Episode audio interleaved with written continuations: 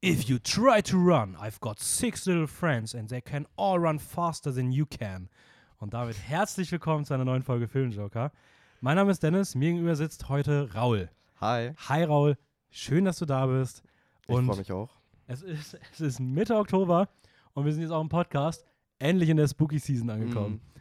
Zweimal wegen äh, meiner Corona-Krankheit verschoben oder umgeplant. Und jetzt ist es, jetzt haben wir noch zwei Folgen, die wir jetzt zum Horror machen. Und dann Da noch bin ich aber nicht dabei, oder? Da bist du nicht dabei. Nee, die mache ich beide mit Sabi. Ja, Ja. genau. Nein, warte mal. Ich mein, eigentlich meinte ich zwei Folgen jetzt mit der heute, die heute und die aber nächste es kommen Woche. ja noch zwei. Aber es kommen ja sogar noch zwei, nämlich zwei mit Sabi, nämlich eine nächste Woche und dann eine, die habe ich auch heute mit ihr schon vorproduziert, die kommt dann Mitte November.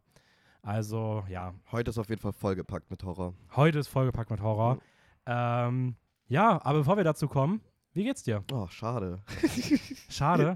ja, muss, ich bin schon so richtig hyped auf diese Folge, muss ich ehrlich wir müssen sagen. noch ein bisschen, müssen das noch ein bisschen steigern, ein bisschen ja. Spannung halten. Okay. Ja, mir geht's ähm, relativ gut. Jetzt geht's mir gut, weil ich mich wirklich freue darauf, endlich über diese Filme zu sprechen, die auch viele davon jahrelang auf meiner Watchlist waren. Same. Und jetzt ein bisschen der Zwang dazu, für diese Folge die zu schauen, hat es hat irgendwie den re- restlichen Push dazu gegeben. Ja, ich finde es krass, weil bei dem Thema, was wir uns überlegt haben, ich habe das Gefühl, wir könnten jetzt instant uns hinsetzen und könnten die nächsten sechs. Ja, Also ich, ja. ich habe da noch genau welche, die auf dem gleichen Level Klassiker sind, Filme von vor 2000 sind, die ich schon ewig auf meiner Liste habe. genau, Ich denke da ja. direkt an Namen wie Suspiria, Audition, Rosemary's Baby. Ja.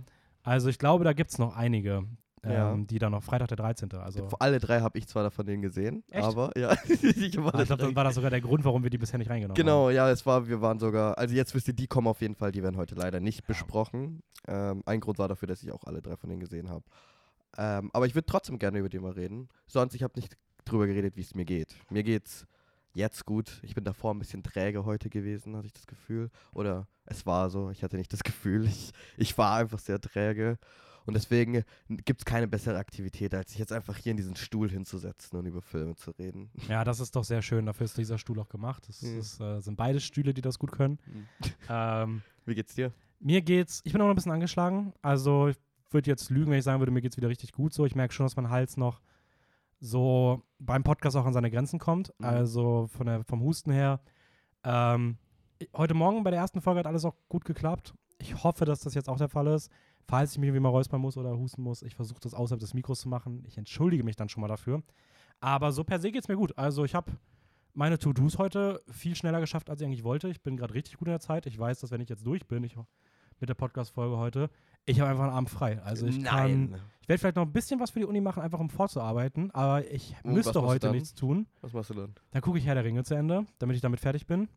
Und danach werde ich noch einen Film gucken, um mich dann zu belohnen, ähm, dass ich mich durch Herr der Ringe durchgemüht habe. Mhm. Ähm, ja, also ich bin gerade happy. Also ganz gut. Und es sind nur noch drei Tage gefühlt bis zur Biennale. Also Ja, ich bin auch richtig, ich freue mich richtig. Morgen kommt äh, ein Freund von mir aus der Heimat und äh, mit denen gehen wir dann auch dieses Wochenende eigentlich so zwei der größten Filme aus der Biennale und zwar Decision to Leave und Crimes. Crimes of the Future. Ja, ich bin mal gespannt, weil Crimes of the Future ist tatsächlich auch ein Film, wo ich mir vorstellen könnte, dass ich den nicht so gut finde. Ich auch, aber, Aber aber, ich freue mich trotzdem drauf.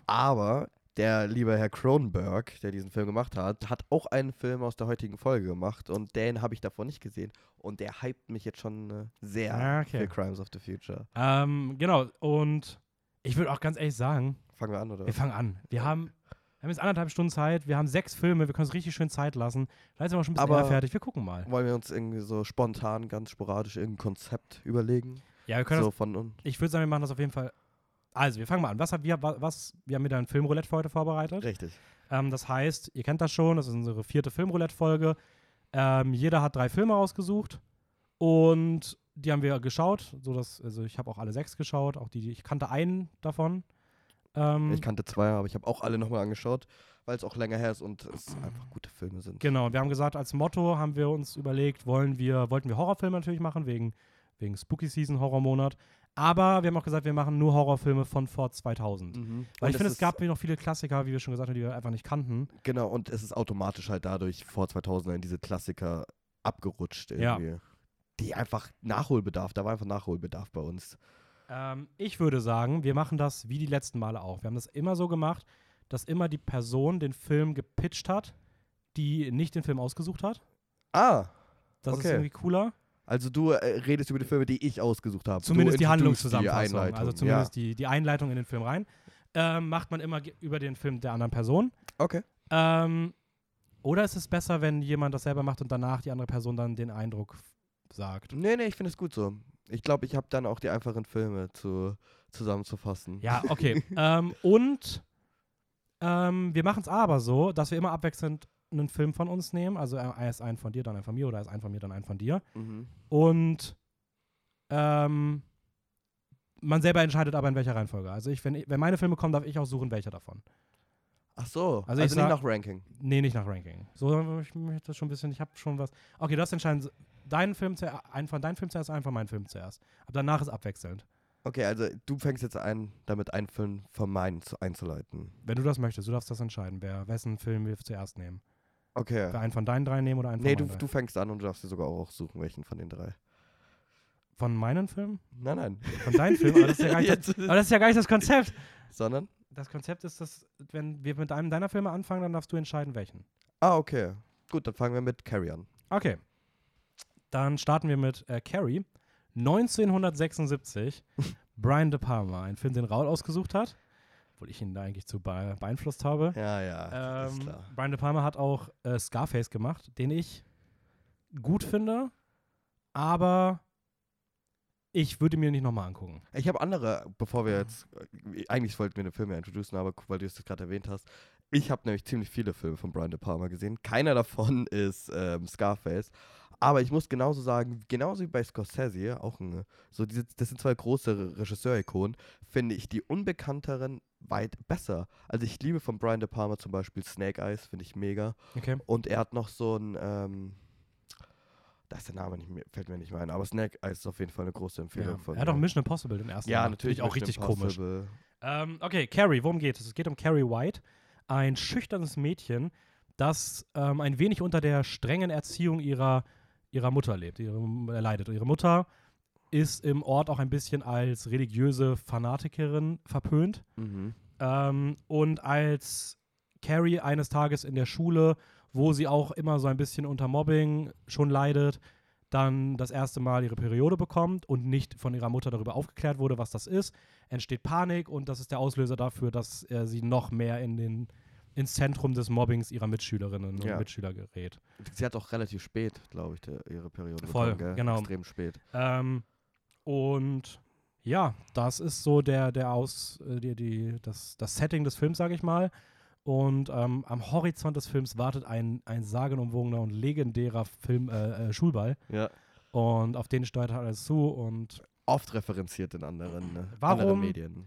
warum hast du den Film ausgewählt, final?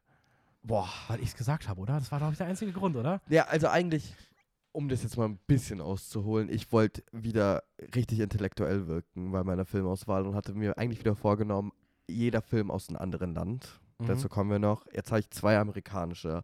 Das liegt halt zum großen Teil auch daran, dass die zwei amerikanischen halt einfach extreme Klassiker sind, die ich einfach noch nicht gesehen habe und wo es mir langsam schlecht damit ging.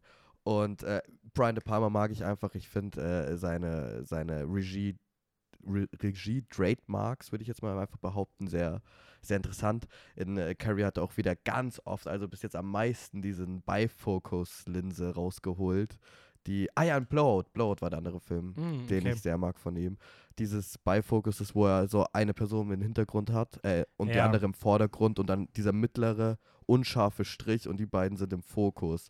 Und ich Ja, finde, das ist auch eine sehr legendäre Szene in äh, Jaws, die Ja? das auch macht, ja, wo er am Strand sitzt. Ah, und im Hintergrund man auch was sieht und dann ist auch dieser Unschärfebereich zwischen. Oder genau. ähm, ich glaube auch der Film, einer Film, der es zuerst gemacht hat, müsste, glaube ich, äh, Citizen Kane gewesen sein, der das sogar auf Das drei kann- Ebenen gemacht hat. Die Schneekugel vorne, dann Richtig. er im Bett im Mittelpunkt und hinten im Hintergrund dann jemand, der durch die Tür reinkommt. Das haben die dreimal gedreht mit dem gleichen Effekt, Ja. mit den Unschärfebereichen. Ähm, Genau. hatte ich, ich finde, da. In Carrie hatte das irgendwie äh, extrem oft benutzt, ist mir auf jeden Fall oft aufgefallen. Ich wusste, dass er das in seinen Filmen sehr gern macht. In Carrie war es mir fast eine Spur zu viel, muss ich ehrlich sagen. Okay. Es schaut cool aus, ich finde es schaut mega cool aus, aber es waren einfach in so ein paar Szenen, wo ich mir dachte, ist das jetzt wirklich notwendig? Wie zum Beispiel, wo die Lehrerin die Mobber bestraft, indem sie sie Sport machen Mhm. lässt. Da benutzt er auch diese Beifokuslinse und ich verstehe nicht, mit welchen, also einfach nur damit es cool ausschaut. Wenn das der Grund ist, dann meinetwegen, ja.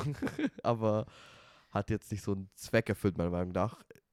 Einfach ein Ticken zu viel davon. Trotzdem mag ich seine, seine Regie-Ideen sehr gerne irgendwie. Ich finde, Ja, okay. coole Sachen. Ja, kann ich übrigens zustimmen. Ähm, ich muss auch sagen, ich fand bei Carrie die Inszenierung wirklich großartig. Ja, schon, oder? Also, Also- auch das, der dritte Akt, Ja. der schon so crazy eigentlich, so ganz andere äh, technische Stilmittel werden da rausgezogen ne? und das funktioniert Ey, merkwürdigerweise. dieser ganze Ball, ne, diese Farbdramaturgie in, dem, Mhm. in der Szene, äh, wie unfassbar verschwommen und verträumt das dann teilweise dadurch aussieht. Also wirklich, das sieht aus wie ein absolut Bilderbuchmärchen. Ja. Dann noch diese Kamerafahrten, ähm, diese eine legendäre, äh, sie dreht sich hundertmal um sich selber, während die sich damit auch drehen und du weißt überhaupt nicht, wer sich gerade wie dreht. Achso, du meinst, wo sie tanzen? Ja, Die ist mega, oder? Ich Ja, habe die ich mit meinen Mitbewohnern angeschaut und die waren so völlig verwirrt. Warum geht das so schnell? Und ich so, ja, das ist halt, das baut ja gerade was auf. Du Ja. merkst ja, da bahnt sich irgendwas an und das ist genial. Und ich finde auch, wenn wir jetzt über diese ganzen Filme reden, über die nächsten sechs, merkt man, die haben schon Ähnlichkeiten alle, auch von der Inszenierung. Und es ist auch nicht der Mhm. einzige Film, der mit Religion zu tun hat. Mhm. Äh, ein Thema, das du ja nicht gern magst. Ähm, ich wollte noch sagen, inszenatorisch fand ich die Dutch Angles. Dutch Angles, die so, bedeutet ja so leichte, verschobene ja, Perspektive. Also, so Genau. also wenn die Kamera ähm, so gekippt ist. Genau, also, so gekippte ja. äh, Bilder fand ich mega cool und in Ich dem Film auch richtig gut genutzt. Übrigens, ich habe bei diesen, ähm, bei, bei Dutch Angle, also bei dieser gekippten Kamera, Ja. habe ich immer im Kopf, ähm, ich weiß nicht warum, egal wo das im Film ist, ich stelle mir das immer vor wie so eine Sicherheitskamera, die das irgendwie filmt. Also so eine Security Cam, die irgendwo Ja. umhängt. Ja. So, ich, ich weiß nicht. Ich meine, es kommt ja auch aus, also im Horrorbereich wird es ja um so ein bisschen diese Verzerrung, also so ein bisschen das, was falsch ist, gerade dargestellt. Es kommt ja aber auch irgendwo aus den Comics. Du siehst es ja auch auf den Comics-Bereich, voll. vor allem dann aus dieser vogeloberen Perspektive. ja, es ist halt immer ein Zeichen für ähm, Destabilität der Genau. Figur. So. Aber ich fand, die waren in dem Film, sahen die mega cool aus und waren auch einfach sehr gut genutzt zu den richtigen Szenen. Die Ja. Mutter spielt fantastisch. Also ich fand die Mutter extrem. Da muss ich auch sagen, Äh, die hat auch eine Pi- Piper Laurie, die hat auch, es gab zwei Oscar-Nominierungen für den Film und zwar sie als beste Nebendarstellerin und auch äh, die Hauptdarstellerin Sissy Spacek als beste ich Hauptdarstellerin. muss auch sagen, ich habe ein paar von den Filmen, nicht, ich habe jetzt tatsächlich nur einen, zu denen kommen wir noch, äh, wegen Preisen nachgeschaut. Und da, da bin ich ein bisschen beeindruckt. Die Horrorfilme haben echt, also wir haben einen Horrorfilm, der zehn Oscar-Nominierungen. Und ja, das ich war schon auch geschockt, wie krass Horror in den 70ern noch Teil äh, belohnt der wurde. Award-Filme Ja, und jetzt waren. ist es komplett rausgeflogen. Naja, es kommt langsam wieder. Seit Ja, so Get Out kommt es ein bisschen wieder. ja. Aber Get Out war so, oh mein Gott, der erste Horrorfilm. ja. Und jetzt denke ich mir so, guck da rein, denke mir so, Hallo, das war ja früher voll normal. ja, ja, Also- genau. Also, und, ähm, also ich fand, die Mutter hat super gespielt und ich muss auch sagen, dazu Horrorfilm, ich finde, Carrie ist im ersten oder eigentlich im ganzen Film für mich mehr im Job- Subgenre irgendwie Terror. Also ich finde, die richtig unangenehmen Szenen sind eher so, wo so, so emotionaler Terror mit. Krass, weil ich habe mir, hab mir aufgeschrieben, ist das überhaupt Horror? Und ich habe mir aufgeschrieben, eigentlich eine typische Teenie-Coming-of-Age-Geschichte. die sogar teilweise echt lustig war. Also, ja, auf jeden Fall. Fand ich auch. Und ich, ich habe es ja auch gelesen, ähm, Cinema Strikes Back hat gleich so eine witzige Review geschrieben, wo sie sagen, äh, lässt man den dritten Akt weg, ist es ein Film voller Hoffnung. Und ähm, mein Mitbewohner meinte auch, also wäre das letzte jetzt ohne diesen Ball, wäre das einfach eine normale Schnulze gewesen. Ja, einfach, einfach Und stimmt schon. Boyhood. Aber ich finde schon so zum Beispiel auch die Opening-Scene und so, das ist schon ein Ja. emotionaler Terror. Ja, voll. Und da gibt es Szenen, die sind einfach sehr. Also da ist einfach dein Mitgefühl für Figuren in dem Film und für dieser emotionale Terror, der ausgelöst, der schwappt so über dich über, finde ich Voll, schon. voll, voll. Also auch, Auch von der Mutter oder so. Genau, die Mutter, äh, Tochter wenn sie den in, in den Schrank sperrt und sowas. Also ja, das ist halt schon emotionaler, ja, fast schon Missbrauch am eigenen Kind oder sowas. genau. Und oder auch das Mobbing in der Reaktion Schule auch. so, ne? Also ich Genau. meine, das geht ja auch schon sehr, sehr weit hier. Ähm, aber es hätte auch ohne den dritten, dritten Akt hätte es auch ein Drama sein können. Ja, auf jeden so, Fall. Also Aber das haben wir auch gar nicht gewählt. Sissy Spacek? Spacek? Basic. Spacek? Ich finde Spacek. Spacek. Sissy Spacek. Nennen wir sie mal so. Fand ich auch großartig. Also, da Voll. gibt's, ich, ich weiß ja, dass es eine Neuverfilmung mit Chloe Grace Moretz gibt. Und ich kann mir einfach nicht vorstellen, wie ähm, die dieser äh, letzten Akt spielt, weil Sissy Spacek ist absolut grandios da. Ja. Also wirklich furchteinflößend, finde ich. Ich muss sagen, ich fand sie mit, mit jedem Akt besser. Ja. Also im ersten Akt dachte, ich- dachte ich so, oh, fühle ich die Rolle. Ja, aber es ist Im zweiten war ich dann so, okay, ich verstehe es und sie füllt das, glaube ich, was sie soll, extrem gut aus. Im dritten war ich so, holy shit. ja, Also- ja, genau. Ich fände auch, am Anfang war es halt vielleicht zu sehr diese Klischee, dieses schüchterne, introvertierte, gemobbte Mädel mit den Haaren im Gesicht Figur. Da kann man wahrscheinlich schauspielerisch auch nicht viel machen. Man hat es auch sehr oft gesehen. Aber es wird extrem gut auf jeden Fall. Ja. Ähm, was ich ja bei, bei Carrie besonders cool finde, ist, dass ich das Gefühl habe, dass es auch einer ist, über, also der lohnt sich auch im Rewatch sehr, Mhm. weil ich das Gefühl habe, dass er sehr viel rund um diese Themen, ähm, ja, Weiblichkeit, Erwachsenwerden plus ja. ähm, Selbstsicherheit und so weiter ähm, irgendwie schön rüberbringt, auch sehr symbolisch ist. Gerade auch im Mhm. letzten Akt sind einige symbolische, sehr symbolische Szenen dabei, Ja. ähm, die, über die man auch immer wieder mal nachdenken kann. Und ich muss sagen, ja, ich weiß, ich sag's immer, wir haben ja wieder das Beispiel, ich verstehe den religiösen Fokus. Er ist auch irgendwie gut hier, aber ich Den habe für einen trotzdem diesen religiösen Ah, ja, Themenfokus. Aber ich habe trotzdem stellenweise das Gefühl, dass der sehr starke religiöse Fokus teilweise mir ein bisschen zu sehr im Weg steht beim Thema, ähm, wie Weiblichkeit halt verhandelt wird. Also ich habe das Gefühl, er versteift sich da teilweise sehr auf das Religiöse und entfernt sich ein bisschen zu sehr für mich vom Innenleben von der Figur. Aber weißt du, was das Ding ist? Ich glaube, das ist halt auch einfach die Story, die sie erzählen wollten. Ich Voll. glaube, ohne diesen das Ding ist würde wieder was, funktionieren ist und wieder was sehr, sehr äh, meine persönliche Genau, Präferenz. aber ich glaube halt auch, ohne das wäre es eine ganz andere Geschichte natürlich, weißt du? Also ohne diesen religiösen Aspekt wäre es Ja, eine voll. Komplett nein, nein. andere Geschichte. nee, ich finde auch, er gehört rein, und aber ich hätte mir vielleicht ein bisschen, bisschen glaub- runtergebrochen gewünscht. ich glaube auch ganz ehrlich, ähm, oh, ich muss mir mal, also wir reden ja ganz schön lange schon über den Film, fällt mir auf. Und Ja, wir, haben ähm, auch, es wir, haben auch gibt's neun- noch, wir haben auch 90 Minuten. Also, ähm, ich muss auch ganz ehrlich sagen, ich finde, boah, das ist schwierig zu sagen. Also wir haben noch ein kontroverses Thema, glaube ich, bei den Filmen, über die wir reden können. Davor würde ich noch gerne kurz einen Fun-Fact sagen. Ich weiß nicht, ob es dir aufgefallen ist, aber ganz viele Psycho-Anspielungen in diesem Film. Ganz viele. ja, Also die Schule heißt irgendwie Bates High School. ja, ja, voll. Du hast die Opening-Szene, zu der wir wahrscheinlich noch kommen werden. Ähm, diese Duschszene, die Mhm. auch Shot für Shot sehr referenziell ans Hitchcocks Mhm. Psycho ist. Und diese Spiegelszene hast du auch den bekannten Bernhard Herrmann-Score, dieses I, I, I, Mhm.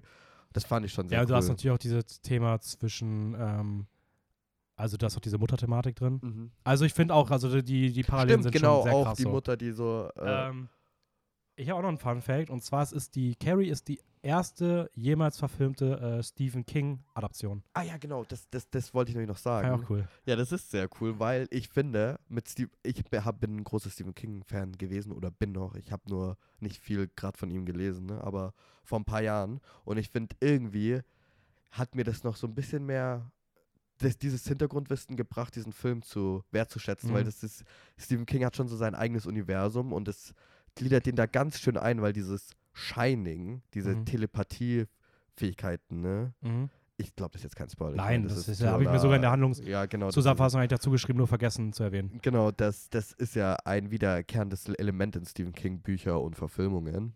Und ich finde es schön, dass dann Carrie dieses, dieses Element genommen hat und dann diesen religiösen Kontext draufgeklatscht hat mit einer Mutter, die das halt direkt mit einem Teufel in Verbindung äh, Ja, bringt. voll. Und das fand ich dann sehr interessant. Obwohl ich glaube ich irgendwo gelesen habe, dass Stephen King in alter Manier natürlich diesen Film hasst. So. Ich glaube, der mag ja nur Stand By Me. Ja. Und Stand By Me, Stand By Me auch kurze Nebenbei-Empfehlung. Habe ich auch noch nicht gesehen. Schöner Film. Ähm, du hast gerade irgendwie angesprochen, dass es noch eine Kontroverse gibt, über die du reden wollen würdest. Ja, die auch. Ähm, finde ich, ich war gerade verwundert, weil ich habe tatsächlich mir bei dem Film das jetzt nicht als Kontroverse aufgeschrieben. also ich habe Wie halt kommst du darauf? Oder was genau? Also, ich muss ganz ehrlich sagen, mir es war schon ein bisschen unangenehm. Voll, das auf die jeden Fall. Ja, ja. Und da, da nehme ich schon dieses Mobbing auch ein bisschen raus. Mhm. Also, es ist schon. äh, Also, in der Opening Scene siehst du so diese, diese Umkleide von den Teenagern einer Highschool. Mhm. Oder es sollen zumindest Teenager einer Highschool sind. Das sind natürlich erwachsene Schauspielerinnen, das ist natürlich alles klar. Ja, ja, voll. Und die laufen da viele halt komplett nackt in der Mhm. Kamera rum. Und dann hast du noch mal Laufen eine. in der Kamera rum, krass. vor der Kamera rum. Ja. Und dann hast du noch mal so eine 30 Sekunden eine Szene, wo Sissy Spacek so duscht und es ist Ah, ja, okay, sehr stimmt. intim gefilmt. Also sehr. Ja. Ich weiß gerade wieder, dass ich mich Sensual. daran erinnere, dass ich auch dachte, es ist gerade ein bisschen Oh, unnötig, dass ja. man so sieht, wie sie aus der Nähe ihren Innenschenkel irgendwie Und- ein, ein, einseift. Ga- Ganz ehrlich, die Frage ist, es kann man sich mehrere Fragen stellen, weil es war unangenehm für mich in diesem Moment. Und vielleicht ist das ja auch gewollt, weil mit was darauf folgt, ist ja auch irgendwie. Oder vielleicht ist halt auch so diese Weiblichkeit in sexueller Form darzustellen, die ja so verboten ist für diese Figur. Und dann, während sie, kurz bevor sie ihre erste Periode bekommt, die ihre Mutter ja als etwas, äh, Ja. als eine Sünde aufnimmt und ein Zeichen dafür, dass sie äh, Sex hatte, Geschlechtsverkehr. Deswegen kann man schon sehen, die, die Sache ist halt, es wird nie wieder so aufgegriffen. Also- ist das nur in dieser Opening-Scene wird das so benutzt. Ja, voll.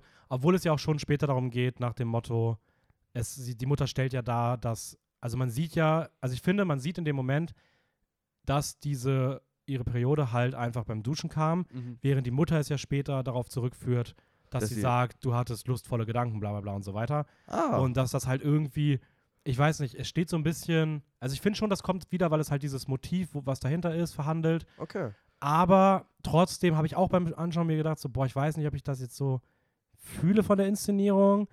Ich verstehe, warum es gemacht wird, man darf auch nicht vergessen, ich finde in den 70ern, ich glaub, also ich glaube, man macht es sich zu einfach, wenn man sagt, dass es äh, pro nur Richtig, problematisch weil- ist, weil ich glaube schon, dass es bewusst ist und in den Genau. 70ern auch nochmal eine andere Kontroverse damit Anderer anstößt. Zeitgeist. Ähm, und auch, also ich fand es auch einfach unangenehm. So. Also ich muss, ich habe halt viele Kritiken auf dieser, aber dafür ist auch Letterbox bekannt. Und da redet man auch gerne über den Male Gaze, das ist ja keine, keine Erfindung und so weiter. Und viele hatten damit Probleme, aber ich glaube, wie wir das gerade so ein bisschen ausgearbeitet haben, zumindest in unserer Vorstellung, den Zweck Ja. dahinter, finde ich das eigentlich eine sehr coole Idee. Und andersrum, rein, jetzt abgesehen, ob das problematisch ist oder nicht, ich finde, erot, die Bilder, diese erotischen Bilder, die er da Mhm. macht in der Dusche, sind schon beeindruckend. Das sind schon extrem, ich finde, sie sind schon sehr erotisch gute Jeden und originell. es ist auf jeden. Fall, es ist auf jeden Fall eine, ein sehr uniques Opening ja, von der genau. Inszenierung her. Aber Ich generell auch kann aber auch ich kann aber auch verstehen, wenn man trotzdem sagt, dass das irgendwie, also dass man da den Male Gaze so herausstellt, also Ja, diesen klar. männlichen Blick. klar. Ich muss aber auch sagen, ich, ich, ich sehe es halt oft auch eher, ich finde es sind zwei Komponenten, es einfach herauszustellen oder es einfach per se nur zu, also allein deswegen Weißt zu hassen, so, weil ich ja. glaube, manchmal ist es auch bewusst eingesetzt und ich finde, hier ist es irgendwie, ich verstehe hier schon eine bewusste Inszenierung auf diese Art, weil es halt später auch thematisch verhandelt wird. Und ich glaube, dass es halt sehr komplex ist, sich das hier an der Stelle anzuschauen. Ich, ich, ich, wie gesagt, ich glaube auch, vor allem solche Regisseure wie Brian De Palma, die wissen auch, dass die stellen ja in Filmen bewusst etwas heraus und da wird jede, jede Szene, die länger als 30 Sekunden haben, einen bewussten Grund, so inszeniert zu Ja, sein voll. und so in diesem Film aufzutreten. Und äh, das weiß man halt nie, aber ich mache mir da auch nicht. Also ich glaube, denen ist schon bewusst, wenn er das jetzt einfach nur, weil er geil war vor hinter der Kamera, dann das kann ich Ja. mir nicht vorstellen. Ja, und ich finde, damit ist auch Carrie, glaube ich, ähm, erledigt. Ja. Ähm, äh, wo wäre er bei dir geratet? Äh, gerankt? Ich, ich habe schon zu Dennis vor der Folge gesagt, ich habe noch kein Ranking. Spontan würde ich ihn auf Platz 6 stellen. Echt? Ja. Okay, glaube krass. schon. Weil ich glaube, bei mir ist er tatsächlich auf Platz 2. Wow! Ah, ich fand den, ich fand den großartig. Ich mochte den richtig gerne. Ich fand Okay. dieses märchenhafte, ähm, thematisch, ich mochte den einfach. Also ich fand den richtig gut. Okay, Ich habe dem vier Krass. Sterne gegeben. ja. Ähm, ich habe fast hab ich allen Filmen vier. Sterne gegeben. Oh ja. Aber Hätte ich ja. jetzt nicht gerechnet. Krass. Aber ich, ich also erst, ich habe es so gesagt, ich habe drei größere, also drei Filme, die ich besser fand und drei Filme, die ich schwächer fand. Ich, wir Mhm. fanden beide alle sechs Filme extrem gut. Mhm. Extrem gut. Und wir haben trotzdem irgendwie geistig bei uns diese Unterteilung in diesen drei stärkeren und drei schwächeren. Ja, okay. Und dann ist bei mir Carrie, ich würde es auch gar nicht mehr so, ich, er ist auf jeden Fall in den unteren, drei, Okay. würde ich sagen. Ähm, da möchte ich als nächstes jetzt bei meinen Filmen, ähm, ich fang, wir fangen mal an über From Dusk Till Dawn. Gerne. 1996, Robert Rodriguez. Um was geht's? Es geht um ähm, zwei Ganoven, zwei richtig schlimme Finger, die ähm, eine Bank ausgeraubt haben und jetzt äh, auf der, sich den Versuch wagen, die äh, mexikanische Grenze zu überqueren und sich dabei äh, eine Familie als Geisel nehmen, die sie dabei helfen sollen. Diese Familie ist natürlich ein alleinerziehender Vater, der ehemalige Priester, der seinen Glauben verloren hat. Und ähm, dann kommt noch eine sehr interessante Bar in diesem Film namens Titty Twister, die die ganze Handlung und mehrere Sachen des Films ein bisschen auf den Kopf stellt. Ja, das kann man tatsächlich ziemlich gut so sagen. Ähm, ja, ähm, ich habe den übrigens ausgewählt, weil ich weiß nicht, ich hatte irgendwie, ich hatte irgendwie Bock. Das war mein erster Gedanke. Ich habe ursprünglich habe ich gedacht, wir nehmen nur solche solche Kult-Horror-Comedy-Dinge ist cool. und Ich finde From Dusk Till Dawn ist schon Kult. Und ich bin froh, dass du den jetzt mal gesehen hast, weil es ist schon, Ja. äh, ist schon typischer. Rodriguez, Schrägstrich typischer Tarantino. Ja, das also, ähm, Ich muss auch ganz ehrlich sagen, ähm, Dennis hat mir die Blu-ray ausgeliehen und ich habe mir diesen Film angeschaut, der geht ja eine Stunde 40 und habe danach den Audiokommentar angeschaut von äh, Tarantino und Rodriguez direkt danach und nochmal so die ersten 40 Minuten vom Film ohne Ton, nur die Mhm. zwei Reden angehört. Und Das ist mega cool, weil die beiden sind ja auch endgut befreundet und die machen ja ähnliche und komplett andere Filme irgendwie. Ich Ja. weiß nicht, wie viel du von Rodriguez gesehen hast. äh, ich habe von ihm tatsächlich nur noch Planet Terror gesehen. Du hast nicht Desperado gesehen, Nee. äh, Mexiko Nee. und ähm, oh, Egal, was du jetzt noch sagst, auch nein. Ich habe nur Sin Pla- City? auch nicht. Wow, Das ist auch noch einer meiner großen Filme, der mir noch fehlt. krass. Auch nicht Alita Battle Angel. hä? Ja, damn. Nee, aber Damn. ähm, ich habe Planet Terror gesehen und den mochte ich auch extrem gerne. Mhm. Fand ihn auch ziemlich cool. Ja, Dieses, macht- kennst du Planet Terror? Ja, ja, ja, klar, Ah. Grindhouse. Großartig. ähm, nee, aber ich, äh, das war jetzt sozusagen mein zweiter Rodriguez. Und ich fand ihn ebenfalls ziemlich cool. Also ich muss sagen, ich mochte ihn. Ähm, ich finde, also das Ding ist, ich finde einige Sachen hier nicht so gut, aber es passt, äh, also da, es stört mich nicht, weil es in einem Rodriguez-Film ist, weil ich das Gefühl habe, es hat auch diese B-Movie-Trash-Optik und Komponente extrem krass drin. Ja, Ähm, George, Explosion. Ja. Der Schnitt von Rodriguez ist der absolute Wahnsinn, finde ich. Ja. Er ist so, so witzig und so cool gleichzeitig. ja, äh, George Clooney ist gefühlt viel zu gut für den Film. Nee. Da ist dir klar, dass, dass dieser Film George Clooney zu einem Filmstar gemacht hat? Ah, echt? War das so der ja, erste? ja. George Clooney war äh, Doktor in der Serie EA und niemand wollte ihn für einen Kinofilm engagieren, weil er nur als der Arzt bekannt war in dieser Serie wie Grace of Anatomy.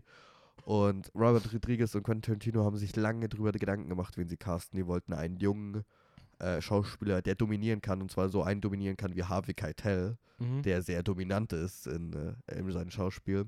Und irgendwann, die haben sich immer gegenseitig abgelehnt, direkt bei jedem Vorschlag. Und dann irgendwann hat Rodriguez gesagt, wie wär's mit George Clooney? Und dann hat, äh, war Tarantino so für zwei Sekunden still und meinte dann so, hm, das ist eine interessante Idee. und ich, meinte damit nicht, dass er zu gut gecastet ist, sondern ich finde, sein Schauspiel ja, ist überraschend zu gut für den Film ja, fast. schon. Während Tarantinos Schauspiel gefühlt ein bisschen zu schlecht für den Film Ja, ist. gut. Aber das macht irgendwie so eine interessante Dynamik. Ja. Also, Ich finde aber auch George Clooney, also ich finde ihn schon perfekt gecastet. Er ist so badass und so cool und keine Ahnung, auch die Rollenverteilung. Also anscheinend Voll. war auch äh, tatsächlich Tarantinos Figur eher im Vordergrund. Ja, und krass. äh, Tarantino hat es dann äh, umgeschrieben, dass Richie mehr in den Hintergrund gerät und Seth mehr in den Vordergrund. ich finde es halt voll mutig von, von Tarantino, dass er halt diese sehr Eklige- kritische Figur, Mhm. also dass er die so stark auf sich selbst basiert. So. also, Ja, ich, Ähm. muss, ich muss generell sagen, wenn du diesen Audiokommentar hör dir mal ein bisschen rein, das ist schon cool, weil das merkst du, wie bei dem Film denkst du bei manchen Szenen, schon so, boah, das sind schon ein bisschen merkwürdig, was geht denn bei euch ab? Und wenn die dann drüber reden, ist das so locker und so, keine Ahnung, also es gibt doch diese eine Szene, wo sie, wo ähm, sie die, die Familie das erste Mal so als Geisel nehmen Aha. und dann kommt die Tochter rein im Bikini ja. und dann hast du diese Dinge und du hörst so Tarantino, will gerade was sagen und dann kommt die Szene und sagt, oh, oh, I love the scene, wait a minute. und dann kommt die Szene und er so, ja, er findet das halt richtig cool, weil es war auch richtig wichtig, so den Zuschauer gleich doppelt klar zu machen. Jetzt siehst du mal so die, die Welt aus den Augen von diesen Psychopathen. Ja, voll.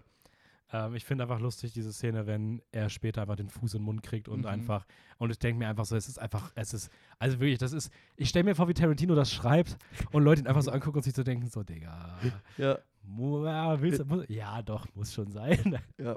Also, keine Ahnung, ich, ich fände es auf jeden Fall lustig. Ähm, er ist einfach sau cool. Also, ich finde, der Film ist wirklich, ich finde, cool ist so das perfekte Wort dafür. Und die Opening-Szene. Also, wow. Es gibt noch einen Film, glaube ich, wo ich mir extra nur dazu geschrieben habe zu dem Film Opening-Szene, weil ich finde die super. Also dieses Jahr 10, 12 Minuten oder so geht diese Opening-Szene in dieser Tankstelle. Und Ach so, ja. ja. Ich, war grad, ey, ich muss gerade kurz überlegen, was ist denn die Opening-Szene? ich liebe die. Ich finde die absolut genial. So ein richtig Action-Ding Ja. zum, Einstieg, äh, zum Einstieg. Und die wurde tatsächlich auch nachgeschrieben von Tarantino, weil sie mehr Geld bekommen haben. Ach, Davor krass. war das noch viel ähm, kleiner und so weiter.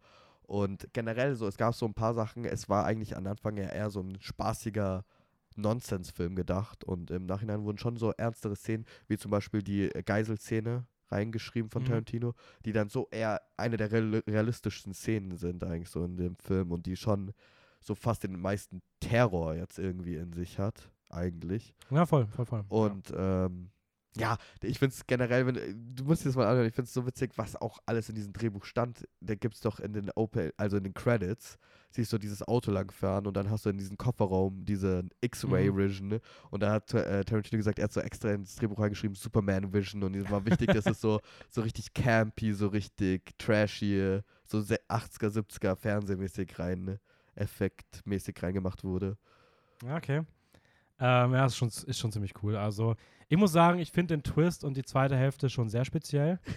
Äh, Es hat mich dann stellenweise eher so an sowas wie Braindead erinnert. Also wirklich komplett absurd.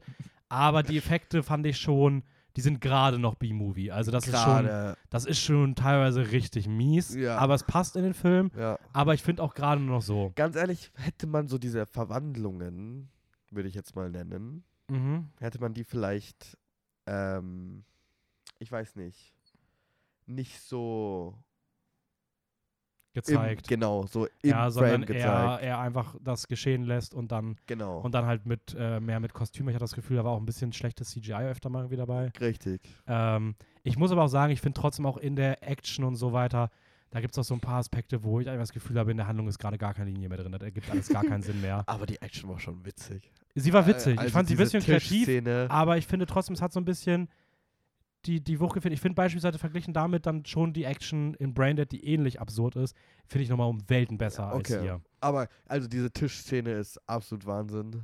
Mit den Tischbeinen, wenn du weißt, was ich Mhm. meine. Und zum Beispiel auch eine sehr kreativ, originell platzierte Pistole kam schon in anderen Rodriguez-Filmen vor. Genau Ja. so. Habe ich auch schon gelesen, ja. Aber ich muss sagen, ich finde das, äh, das, das Setting in dieser Titty Twister Bar, finde ich, sieht so cool aus. ja, oder? Also, das Ja. mit den ganzen Neon draußen und sowas und das ist schon ein sehr geiles Setting. Also, Mhm.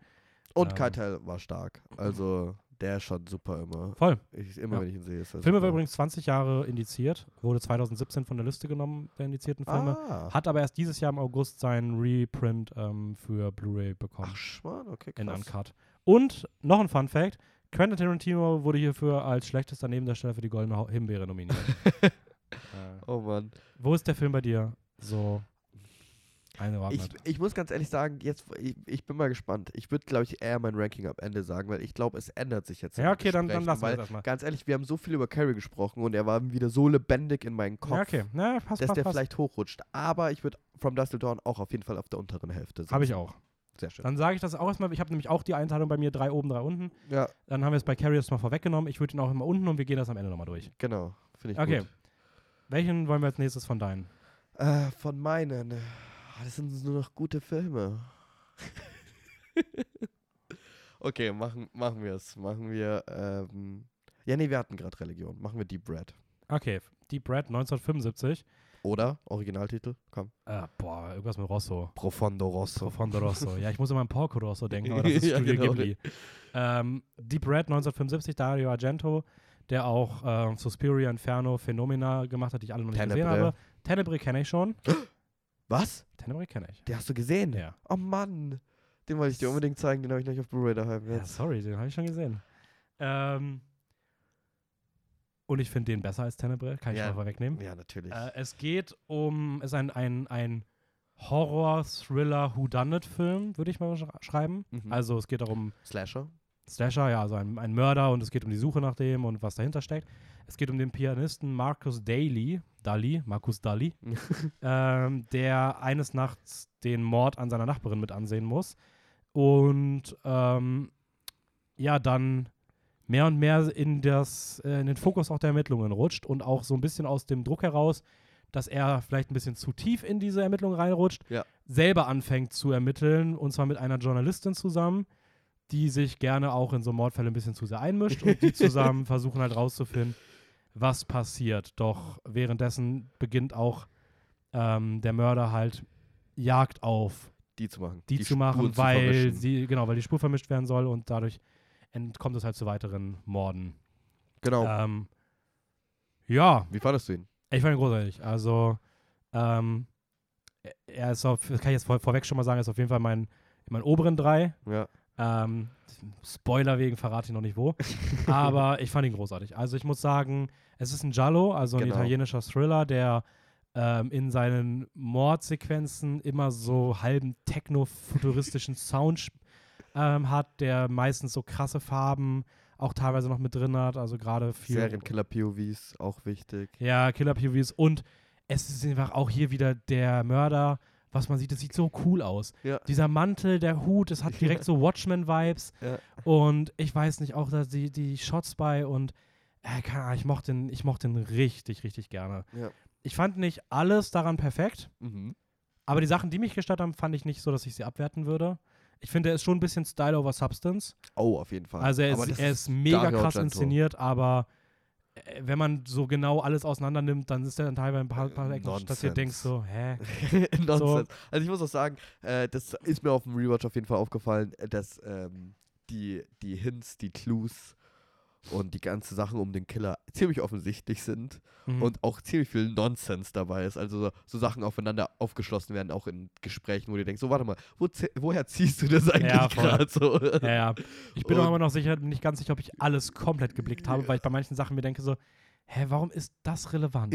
ja, genau. Aber, Aber ähm, ich fand, das war trotzdem irgendwie cool. Ja, also das muss, das muss ich auch jetzt von vornherein sagen. Also Giallo und Argento ist es immer Style over Substance. Dazu noch, äh, Marius, ein Freund von mir, hat mich darauf hingewiesen, dass es wir wahrscheinlich die ähm, erweiterte Version gesehen haben.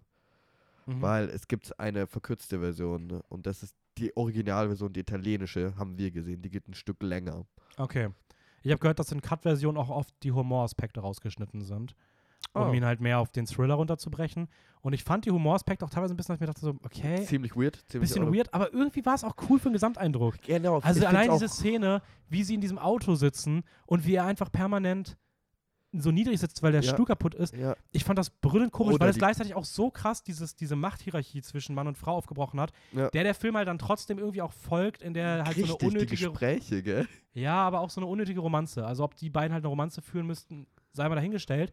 Aber alleine das Gefühl zu bekommen, dass der Film sich halt dessen bewusst ist, dass er hier gerade diesem Klischee folgt und das irgendwie nutzt, um damit dann trotzdem noch ein paar Sachen anders zu Mhm. machen, mit dem Armwrestling, Ja, mit dieser genau, verschobenen Machthierarchie Ja, in diesem richtig. Auto, dadurch, dass er halt wie so ein Kind so niedrig sitzt und sie die erhabene und eigentlich in dieser Situation kontrollierendere Fahrerin ist, äh, macht das halt für mich komplett, also führt das halt ad absurdum zu sagen, dass das halt hier irgendwie diese Klischee-Romanze bedient, weil er sich dessen halt bewusst ist und es halt weiterführt und umdreht. Aber ganz teilweise. ehrlich, wenn man das jetzt wegnimmt, die ganze Symbolik und nur auf die Dialoge hört, wäre diese Romanze, diese Klischee-Romanze auch so on the nose.